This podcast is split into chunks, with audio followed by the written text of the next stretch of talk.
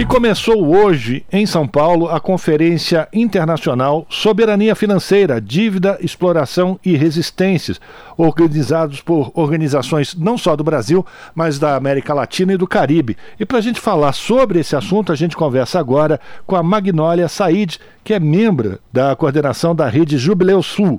Magnólia, muito boa tarde, bem-vindo ao Jornal Brasil Atual. Tudo bem contigo? Oi, Rafael, boa tarde, boa tarde, Cosmos. Tudo bem, na medida do possível. Sem dúvida. A gente só ouve o que a gente não gostaria de ouvir para os próximos longos anos. Pois é, vamos lá falar sobre então essa conferência internacional que está re reunindo representantes da América Latina, do Brasil, do Caribe, exatamente para falar sobre soberania financeira, a famosa dívida que nunca consegue, nenhum desses países consegue eliminar. Quais são, então, os pontos principais que vocês vão debater a partir de hoje até o próximo dia 25, até quarta-feira, Magnólia? Então, então é, é, Rafael, a gente primeiro precisa acertar entre nós do que é que nós estamos falando quando estamos falando de soberania, tá? E soberania financeira em especial.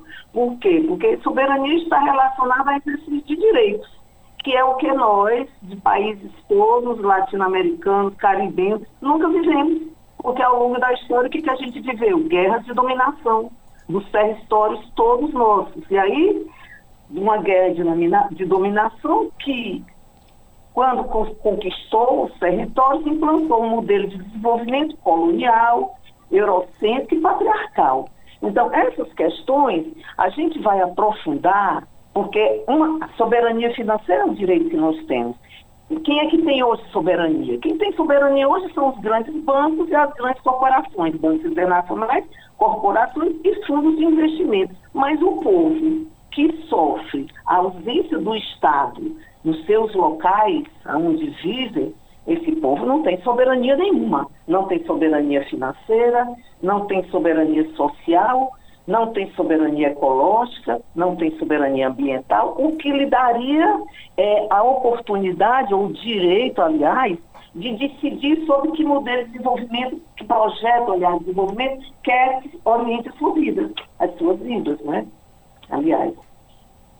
Magnólia, Cosmo falando, boa tarde para você, obrigado por receber a gente, falar com a gente sobre um tema tão uhum. importante, porque vendo, ouvindo você falar, isso me remete a uma questão que é primordial, né? Porque antes, em se falar de soberania e a soberania, financeira e de direitos, remete aos colonizadores da América, do Caribe, e uhum. que ao, ao, longo desses anos todos parece que há uma luta constante, uma briga do outro lado de lá por parte dos colonizadores não querer deixar que esta soberania de fato aconteça. É isso mesmo? Ou é, é, isso vem mudando? Eu queria te ouvir sobre essa questão. Então, é isso mesmo, Rafael. Por quê? Porque o sistema financeiro, ele se alimenta de duas questões que são estruturais. O patriarcado e o racismo. O patriarcado, por quê? É a referência do homem. Humanidade, o H de humanidade é como se fosse só homem, só existisse homem na humanidade. Então tem o patriarcado que orienta essas relações de subordinação e de dominação, certo? Dos homens é, sobre as mulheres. E o racismo estrutural, que é a herança, né? quando nós falamos estrutural, nós estamos falando de uma herança que ela não tem, ela não, ela não se quebra com uma política, com a imposição de uma política, ela se quebra com um processo educativo. Né? E esse processo educativo, nesse país e nos outros países de América Latina, dominados por um sistema que, para, que vive disso, vive dos lucros disso, né? não, tem, não tem nenhuma vontade política de aplicar. Né? Agora, Magnólia, Rafael agora falando com você, antes você estava respondendo para o Cosmo, Magnólia. Ah, Imagina. É, a, a, minha, a minha dúvida é a seguinte, Magnólia, vocês então estão fazendo esse, essa conferência, ela é aberta inclusive para todo o público que queira participar, ainda é possível acompanhar todos os debates, mas me parece que seria necessário ter uma ação conjunta de todos esses países. Mas são países muito diversos. É possível ter uma unidade no enfrentamento dessa questão, Magnólia?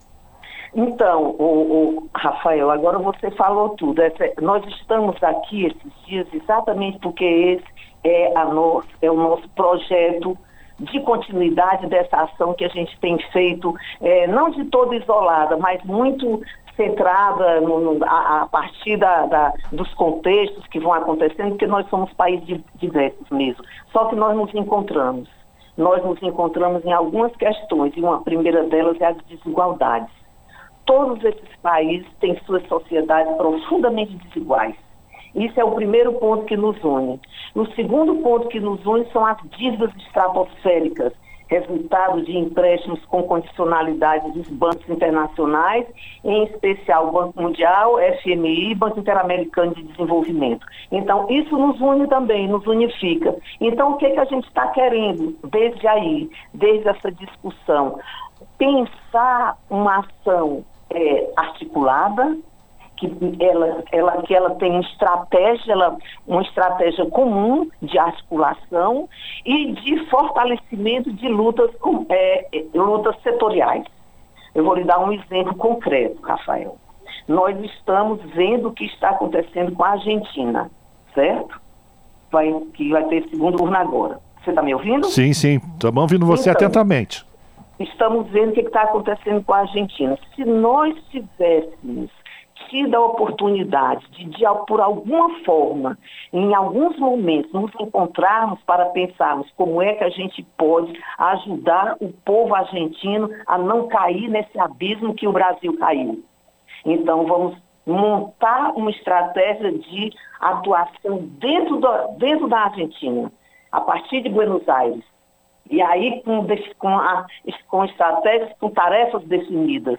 E aí a gente poderia conversar com o povo, para levar a nossa experiência não só de Brasil, mas também de Equador, de outros países. Né? Experiências que vieram num processo democrático, ou pelo menos não de direita, e que começam a ruir como se fosse uma, um efeito dominó.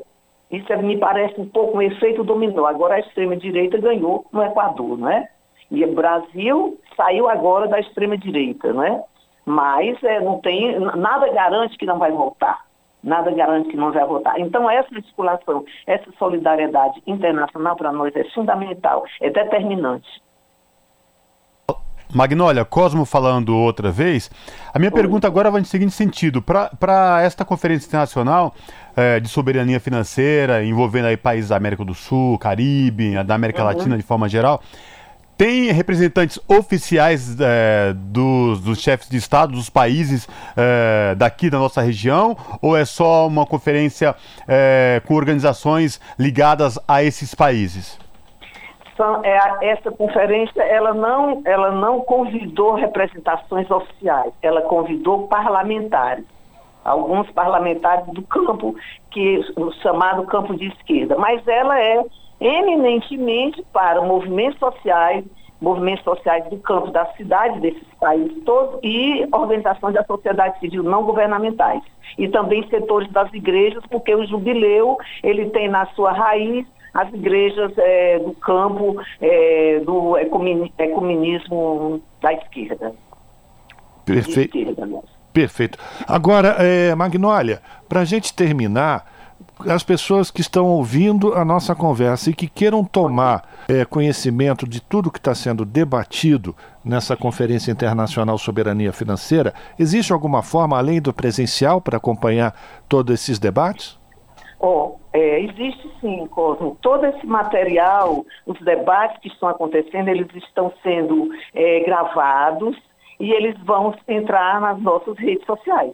A rede Jubileu Sul Brasil, www Sul Brasil e www Sul Américas. Então vão estar nas nossas redes, tanto as entrevistas, individuais, coletivos, as representações dos países e também os debates. Nós estamos agora com, estávamos agora ouvindo um representante do Haiti que ele deu uma verdadeira aula para a gente como é que foi esse processo de ocupação do Haiti e o que é que espera o Haiti agora com essa nova intervenção militar, né? com esse falso discurso né, de cooperação sul-sul discurso do governo norte-americano, né? Então, essa, nessa, nesse falso discurso, eles vão usar para essa segunda MINUSTAH tropas da África, coordenada por Uganda e com financiamento dos Estados Unidos e financiamento também armamentista dos Estados Unidos. Então, é um privilégio estar aqui, e mas também isso pode ser socializado, né, se as pessoas quiserem. Perfeito. Bom, Magnólia, infelizmente nosso tempo já se esgotou. Quero agradecer a tua participação, parabenizar pela iniciativa de fazer uma conferência com esse tema e reunindo tantas pessoas, tantas lideranças de tantos países. E a gente deseja todo sucesso na Conferência Internacional Soberania Financeira, Dívida, Exploração e Resistência. Muito obrigado, viu? Eu agradeço demais também. Muitíssimo obrigada, viu? Estamos às ordens. Um abraço. Conversamos com Magnólia Said, que é membro da coordenação da Rede Jubileia Sul, falando da Conferência Internacional sobre Soberania Financeira aqui no Jornal Brasil Atual.